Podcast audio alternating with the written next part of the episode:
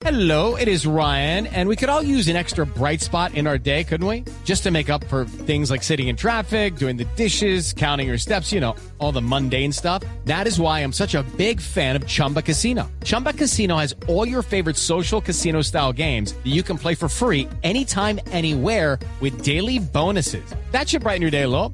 Actually, a lot. So sign up now at chumbacasino.com. That's chumbacasino.com. No purchase necessary. BGW. Void were prohibited by law. See terms and conditions. 18 plus.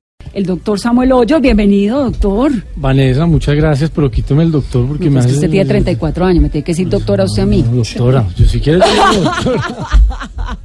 Pero todavía no soy doña, doctor. Doña Vanessa, de aquí en adelante. Doña Vanessa, no. usted siempre Usted con, no- con respeto y admiración. ¿Usted no es muy peladito para meterse en esas? No, pues soy un joven como, como el 70% de, de los colombianos, un joven con ideas, preparado, con carácter y sobre todo con transparencia para manejar esta ciudad. Y es psicólogo, Carolina. Psicólogo, sociólogo. Cuasi sociólogo, no se graduó todavía, ¿o sí? Eh, estudié psicología y sociología en la, esa ya, en la esa ya la Javeriana, estudió y sí. tiene además una maestría. Hice un máster en, en ciencia política, en políticas públicas. Me gané una beca ¿En dónde? en España, en la Universidad Rey Juan Carlos de España, en la Universidad Francisco de Vitoria. Y, y bueno, uno no para de... ¿Y lo de la sociología?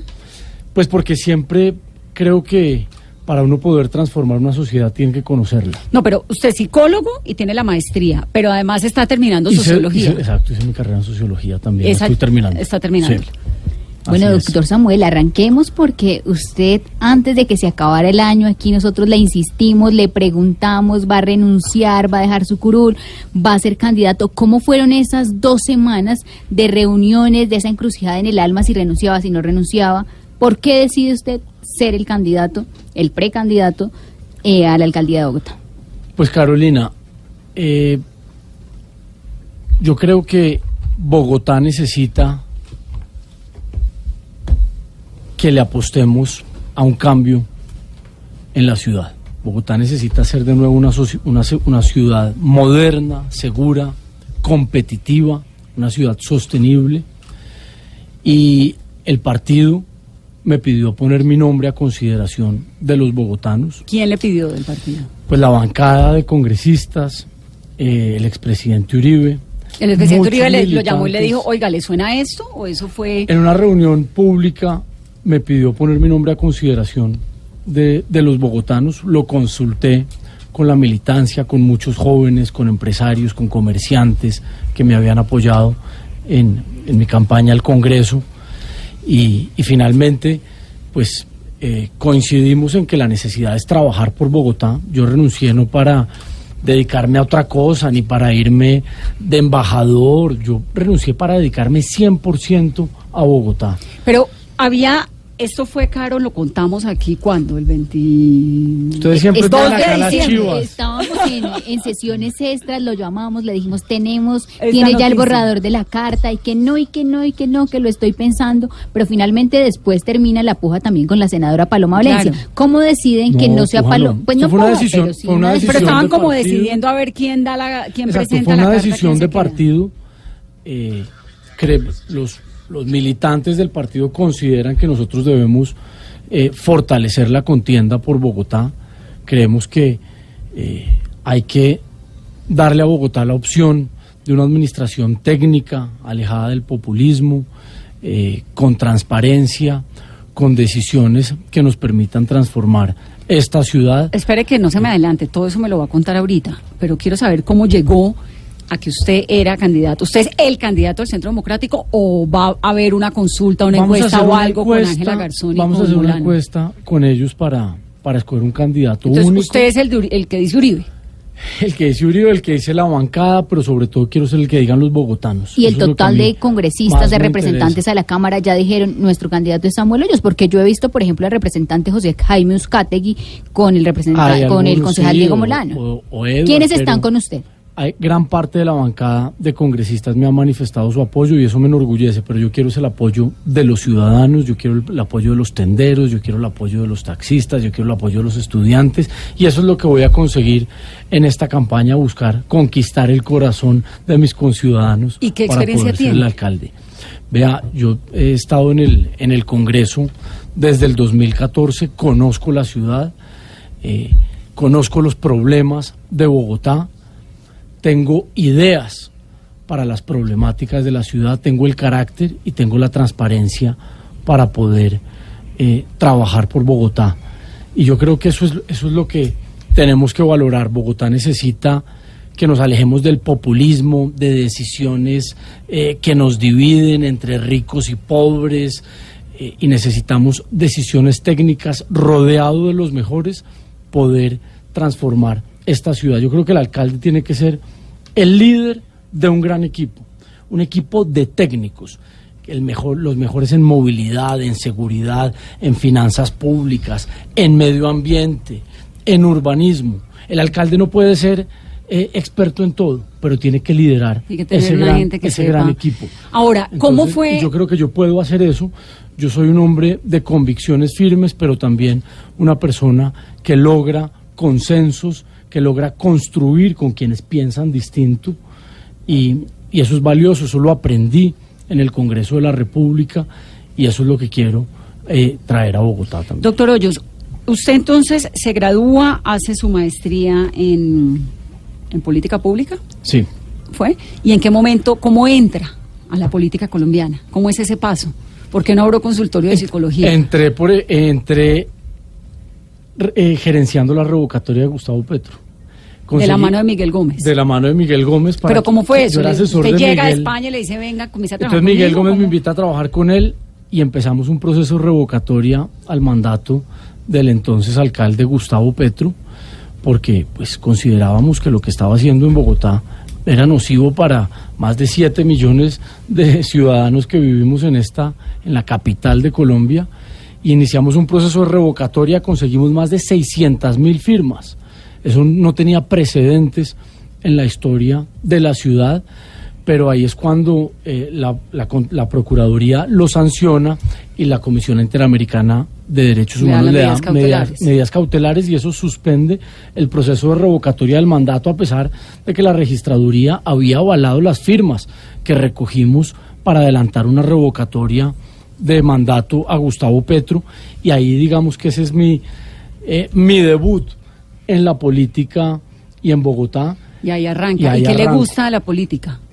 Pues yo creo que esto es una vocación, a mí me gusta eh, el servicio público, me gusta la administración pública, eh, esto es algo que como que lo, lo- lo llevo en mis venas, me gusta la política y por eso estudié psicología, por eso estudié sociología, por eso hice mi maestría. ¿Y qué en no le gusta de la política?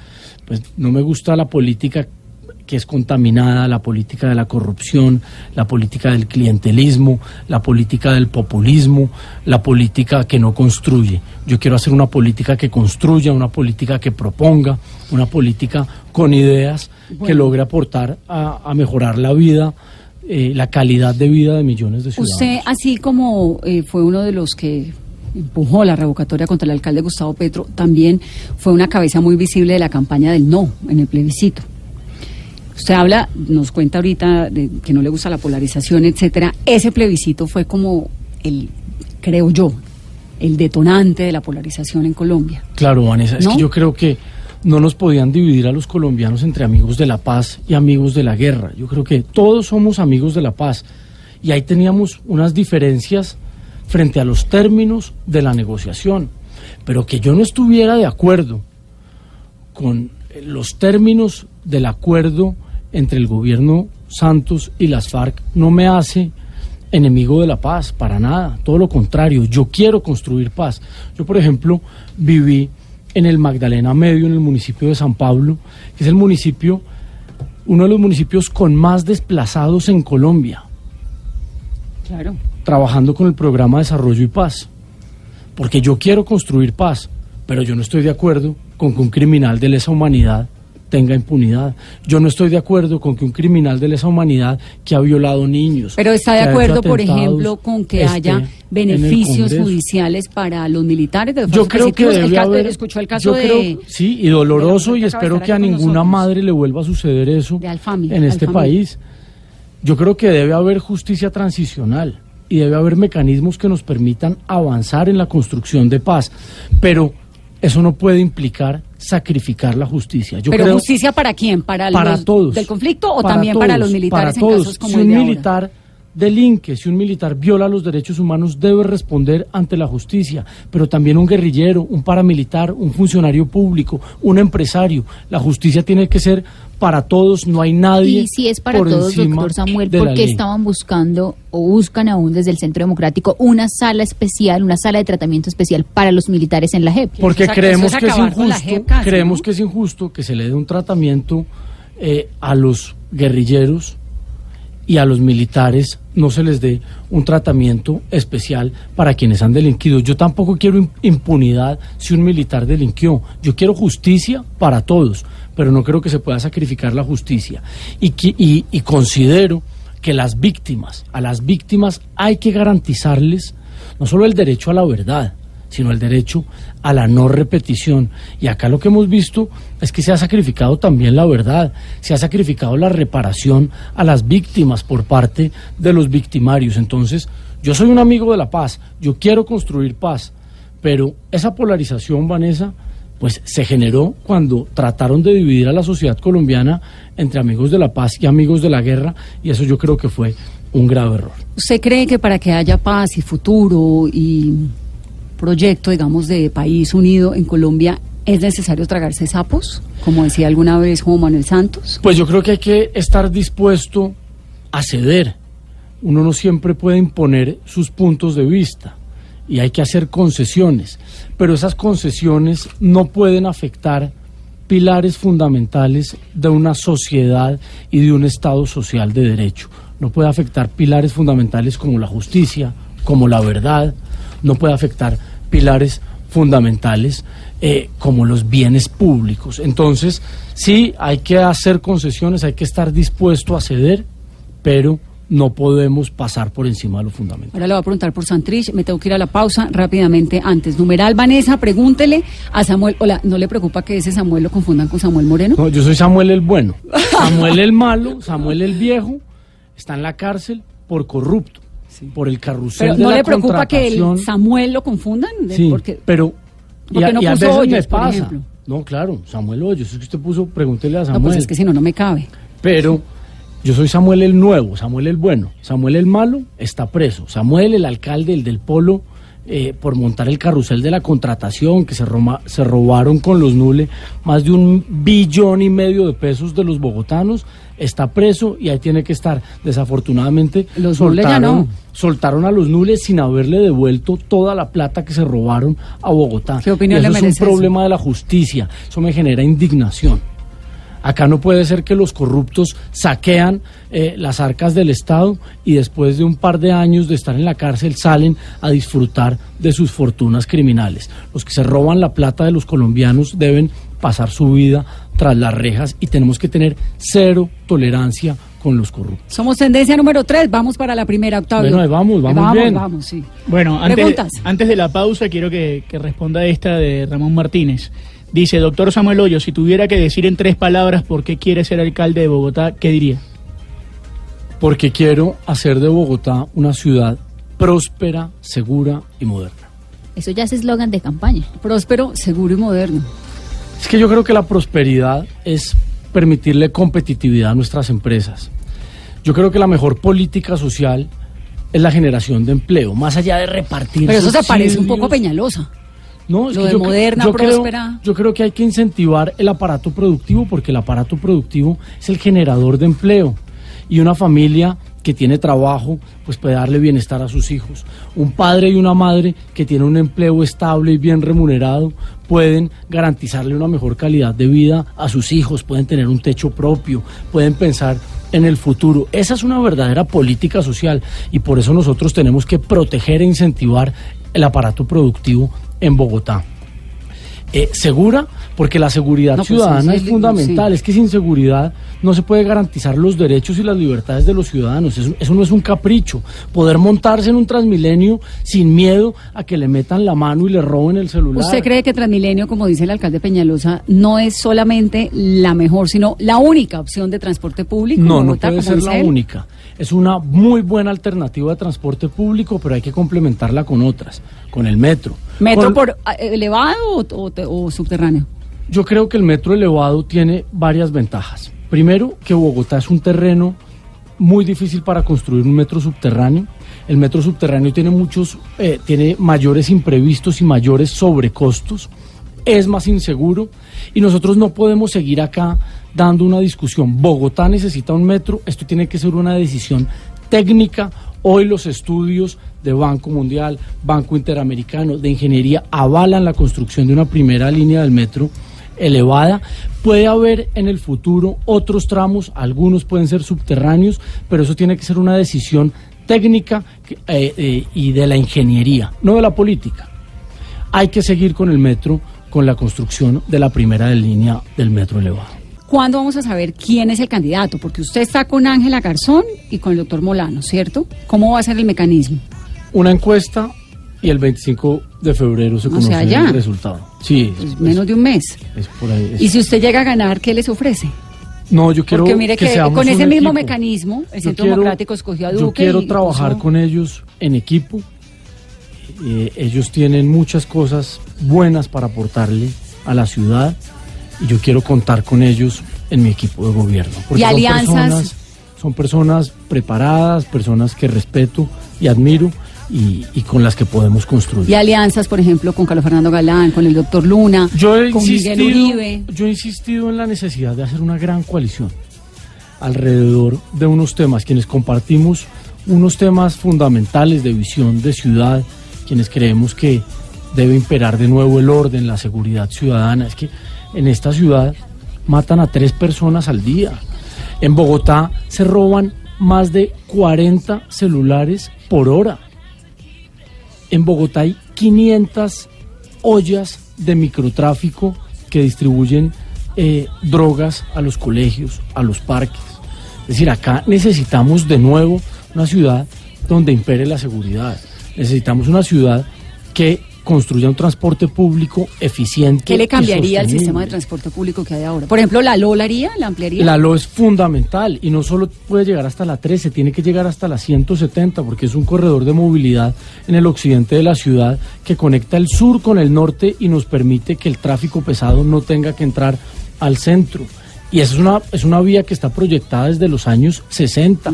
Están los predios, están los diseños, hay que hacerla y, y yo creo que es fundamental.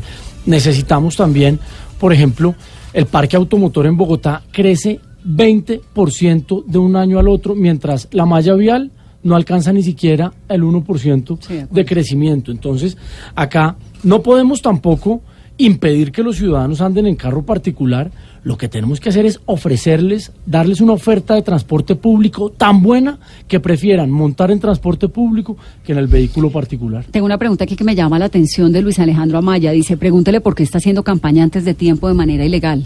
¿Está haciendo campaña antes de tiempo? No, porque hay un proceso interno, eh, no estamos violando ninguna norma electoral eh, y la, la campaña, digamos en estricto sentido, empieza tres meses antes de las elecciones Que y es cuando ya haya candidatos inscritos, avalados por los partidos, etcétera. Ahora estamos en un proceso interno.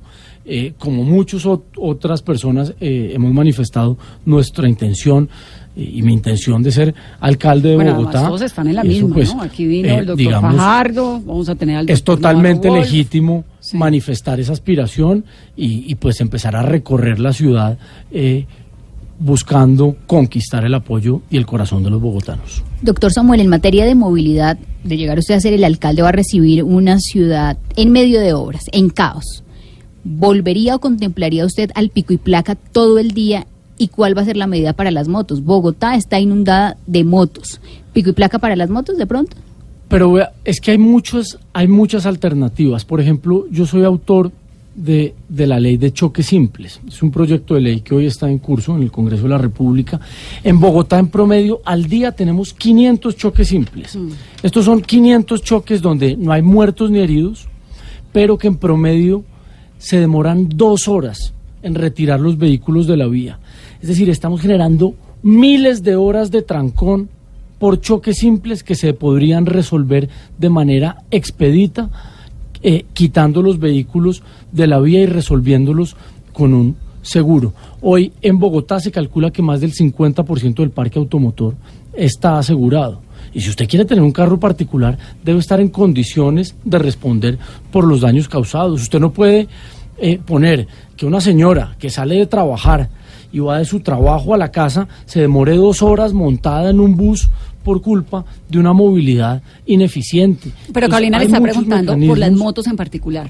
está, ¿Le gusta lo del pico y placa para las motos? Las motos, eh, yo creo que no podemos entregar una moto con la cédula y necesitamos obligar a quienes van a conducir una moto a hacer un curso.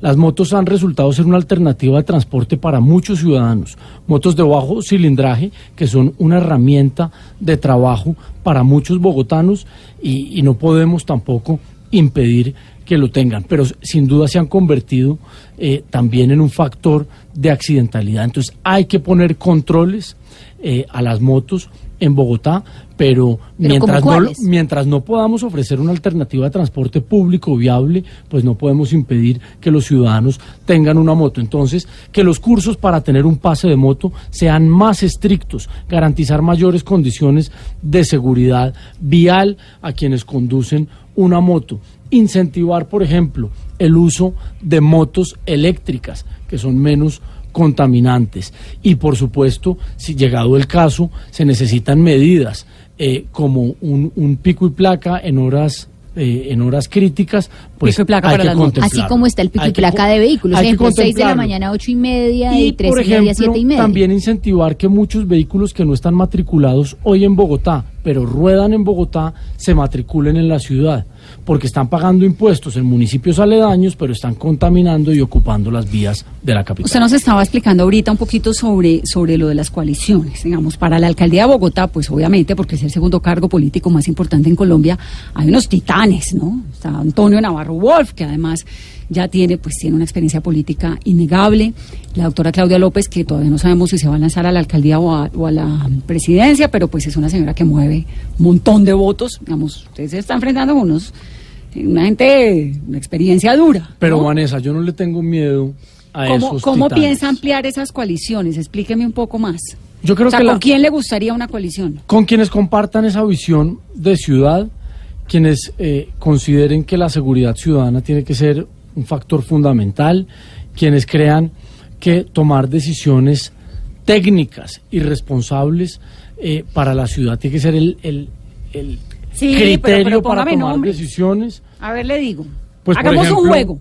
Bueno, dígame, yo le digo si sí o si no. Pero con todos esos que compartan, que compartan esa visión de ciudad, la primera palabra desarrollo urbano sostenible, con esos hay que hacer una coalición. No podemos repetir un escenario como el que llevó a Petro a la alcaldía, que se dividieron y Petro ganó con menos del 30% la alcaldía de Bogotá. A ese 30%, ¿de acuerdo con segunda vuelta? acá, acá lo que tenemos que hacer es una coalición responsable por Bogotá. Eh, poner a la ciudad por encima de los egos, del protagonismo, eh, por encima, digamos, de las vanidades personales. primero. nombre, primero, con la doctora Claudia López. No. Con el doctor Antonio Navarro Wolf. No. Con Jorge Rojas. No. Con David Luna. Sí. Con Carlos Fernando Galán. Sí. Con Miguel Uribe. Sí.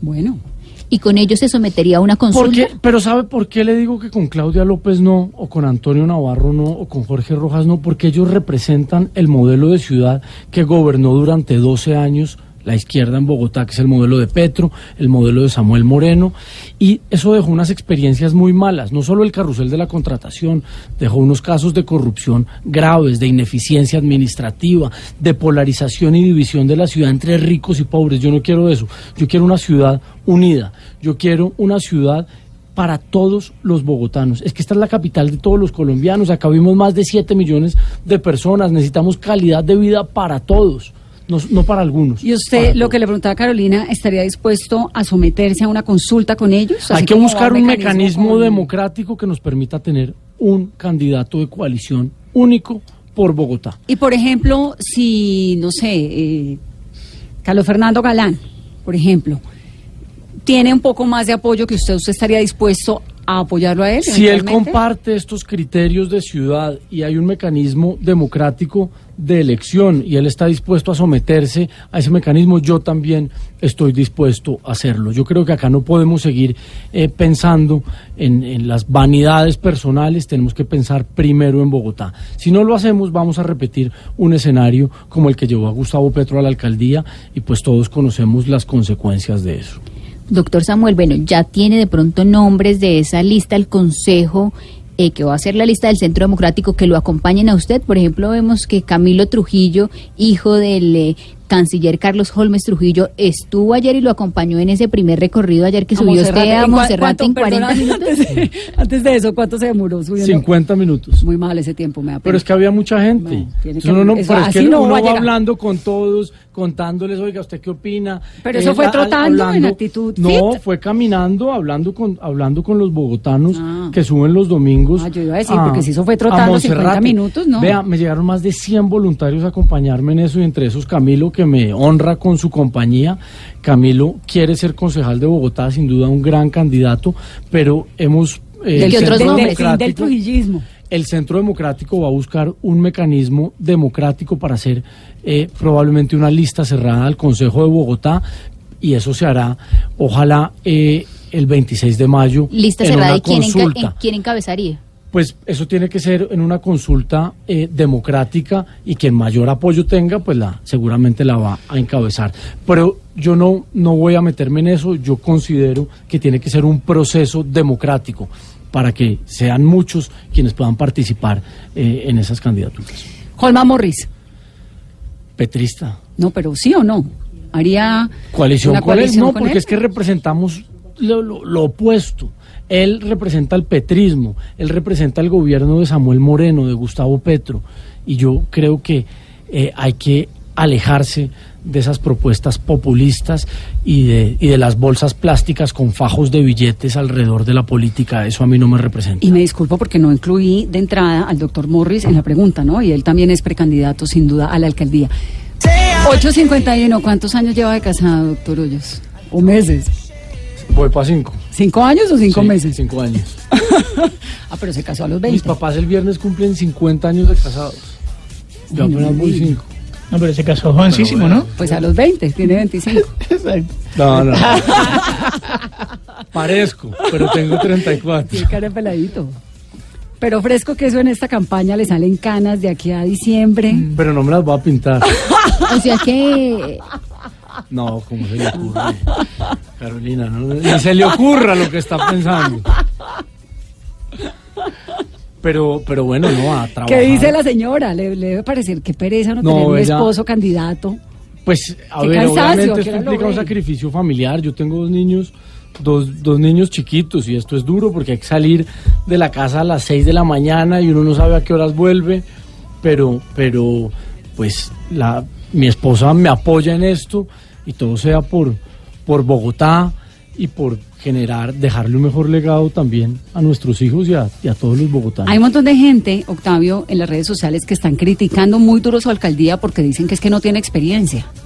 Dígame algo contundente, más allá de haber apoyado la revocatoria de Petro, más allá del plebiscito por el no, más allá de no estar de acuerdo con lo que la JEP está haciendo en torno a Jesús Santrich, que usted haya hecho en política pública en Vea, Colombia. he liderado varias iniciativas legislativas Dí- a favor dígame de una, Bogotá. dígame una, Segunda grande, una vuelta para. Bogotá. Ley de choques simples. Reforma al estatuto orgánico de Bogotá. Es que Bogotá es la única ciudad en Colombia que tiene una ley propia. Control político ¿A qué? a las administraciones de Gustavo Petro. Petro a mí me tiene demandado en la Corte Suprema de Justicia Sí. porque siendo el alcalde y yo representante por Bogotá, yo denuncié, por ejemplo, la recompra de acciones de TGI. Usted sabía que Samuel Moreno, siendo alcalde, vendió el 32% de TGI, que era una empresa que es transporte de gas internacional, transportadora de gas internacional, propiedad de la empresa de energía de Bogotá, a un fondo de inversión en Luxemburgo por 400 millones de dólares en 2011. Y Petro, en el 2014, recompró esa participación en 880 millones de dólares. Es decir, el fondo de inversión en Luxemburgo en tres años se ganó 480 millones de dólares. Por cuenta de Bogotá. Por cuenta de Bogotá y los bogotanos los perdimos. Esa denuncia la hice yo. En la Fiscalía de la Contraloría sancionó a Petro por esa Pero usted se va a dedicar a hacer campaña. Yo me he dedicado a defender los intereses y los derechos de los bogotanos. ¿Usted se va a hacer dedicar a hacer campaña político, criticando no, a Petro y o propon- proponiendo? No, y proponiendo, porque usted me pregunta qué he hecho por Sí. Bogotá, yo he hecho eso. Y yo creo que el control político también es importante, Vanessa. Y yo he propuesto, y voy a hacer una campaña llena de propuestas y de ideas. Así que eh, mi juventud, mi carácter y mi transparencia y mis ideas son una garantía para los bogotanos, porque tengo la capacidad de trabajo para eh, aportarlo a esta ciudad. Pero ¿cómo materializar esas ganas, esa juventud en Bogotá? O sea, ¿qué le puede, ¿por qué un bogotano hoy Debería debería, votar votar, por por usted? Vea, soy un hombre trabajador, un hombre honesto y un hombre que tiene la capacidad de rodearse por los de los mejores. Es que el alcalde, como yo le decía ahora, Bueno, el pero, alcalde eso, no pero puede eso- pero eso es lo pero más sí, elemental de pero- cualquier político, eso. ¿no? Digamos, ser honesto, tener, ser trabajador y tener la rodarse capaci- bien. Sí, pero es muy escaso hoy en día. Entonces, pero aunque no- es elemental, claro, pero es no elemental. quiere decir, no ¿Cómo? quiere decir. Como ser honesto no, es un plus, no es una suma. No, yo creo nada. que sí es una suma. yo No, creo es que una obligación. Es una, es una obligación. Pero es que cuando las cosas son escasas hay que valorarlas, Vanessa. Y tengo la capacidad de liderar un equipo para sacar esta ciudad del desorden, para aportarle modernidad y visión de futuro a esta ciudad. Bogotá tiene un potencial inmenso. Bogotá no solo aporta más del 25% del Producto Interno Bruto Nacional. Bogotá es una ciudad que recibe a colombianos de todo el país. Esta ciudad eh, le da oportunidades a 8 millones de personas, pero tiene que ser una ciudad de nuevo segura. Es que la seguridad no es un capricho, la seguridad es la condición fundamental para garantizar derechos y, libertades y esa seguridad va en detrimento. Usted sabía que el hurto a personas, por ejemplo, ha aumentado y hay una discusión porque se han integrado las cifras de la policía y de la fiscalía, pero se calcula que puede haber aumentado en un 100% en el último año. Uno ahí a quién le cree, porque es que Peñalosa la semana pasada nos mostraba, además lo confirmamos. La tasa de homicidios la, ha la tasa de homicidio Ha que era más grande, No, lo cual es sí cierto, es más grande, más alta la de Washington DC Ha que la de Bogotá, yo no podía del creerlo. 17 al 12%, pero sigue habiendo tres homicidios al día en Bogotá. Eso es grave. Octavio, pregunta Entonces, rápidamente, la- la que se nos acaba el tiempo. Sí, Manuel Alejandro, como, como varias personas hacen esta pregunta, ¿por qué renunció a la curul e irrespetó a quienes votaron por él? ¿No lo considera así? Es una decisión de partido. Quienes votaron por mí eh, quieren que defendamos a Bogotá para que el populismo y la corrupción no lleguen de nuevo administrarla, para que aportemos en la construcción de una ciudad moderna, segura, sostenible, próspera. Y yo no estoy renunciando ni para irme de embajador, ni a trabajar al sector Pero ¿qué garantiza que usted no va a renunciar a una alcaldía para lanzarse a otra No, cosa? porque es que una cosa es un cuerpo colegiado como el Congreso. Mis electores van a tener, van a seguir teniendo cinco representantes por Bogotá en la Cámara que defiendan sus intereses. Pero ahora van a, tender, van a tener a un soldado más eh, defendiendo sus intereses. Hola, la a propósito de Bogotá. su curul, ¿quién la va a ocupar? ¿Juan Manuel Daza? Juan Manuel Daza. Que es el actual viceministro. Es el actual ¿Y viceministro ya del es Interior. confirmado? ¿Va a renunciar al Pues eso lo tendrá que confirmar él, pero yo creo que sí, y es un, es un hombre con todas las cualidades y todas las capacidades para seguir representando a los bogotanos. Me da pena hacer esa pregunta, pero se la voy a hacer porque la preguntan, ta- usan tanto el término que me parece que es democrático preguntarla. Si usted va a ser un nuevo títere del uribismo. No soy un títere de nadie, eh, soy una persona con carácter, con ideas propias, me identifico con las tesis de mi partido, las voy a representar en la alcaldía de Bogotá. Yo creo que es fundamental promover la iniciativa privada, reducir el tamaño del Estado, que el Estado sea y el Usted- distrito ¿A usted quién le habla al oído? sea mi esposa. ¿Y ya? ¿Quién No, le da mucha consejos? gente, mis amigos, los ciudadanos. Yo soy una persona abierta permanentemente al diálogo y a la capacidad de construir consensos con los demás. ¿Usted no cree que la extradición de Santrich termanía- terminaría por desencajar por completo, eh, desencuadernar por completo el proceso de paz de Colombia? por No. la sensación de inseguridad eh, legislativa que tienen los guerrilleros? No, pero es que a él no, a él no le están incumpliendo las condiciones de seguridad. Él fue el que las incumplió y él siguió traficando cocaína después de haber suscrito un O sea, ¿usted lo acuerdo con el Estado. presidente? Entonces hay que extraditarlo. Si yo fuera presidente, lo extraditaría. ¿Y usted sigue liderando esa...? Yo me voy a ¿Sí, dedicar a los temas de Bogotá, pero yo creo que quien delinque debe responder ante la justicia sin consideraciones, sea quien sea. Y si Santrich siguió traficando cocaína a Estados Unidos, debe ser extraditado. Bueno, doctor Hoyos, qué gusto tenerlo aquí. No, el gusto es mío, Vanessa, de verdad. Gracias por la invitación, gracias por abrirme los micrófonos a, a su audiencia, a los bogotanos. en unos meses, contarle Después del propuestas. 25, ¿usted cree que va a ganar esa...? Comprometámoslo Yo de una vez, Sí, Vanessa. el 25 Yo creo lo esperamos a- aquí si gana. Creo que voy a ganar.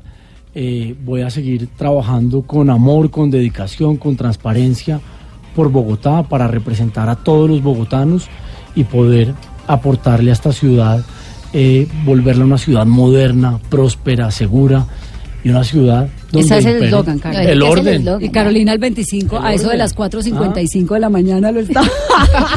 Me llama- no, Carolina me está conoce. Carolina, Carolina sabe que todo el tiempo estoy trabajando 24 horas. Soy un hombre dedicado a lo que hago. Son las 9 en punto.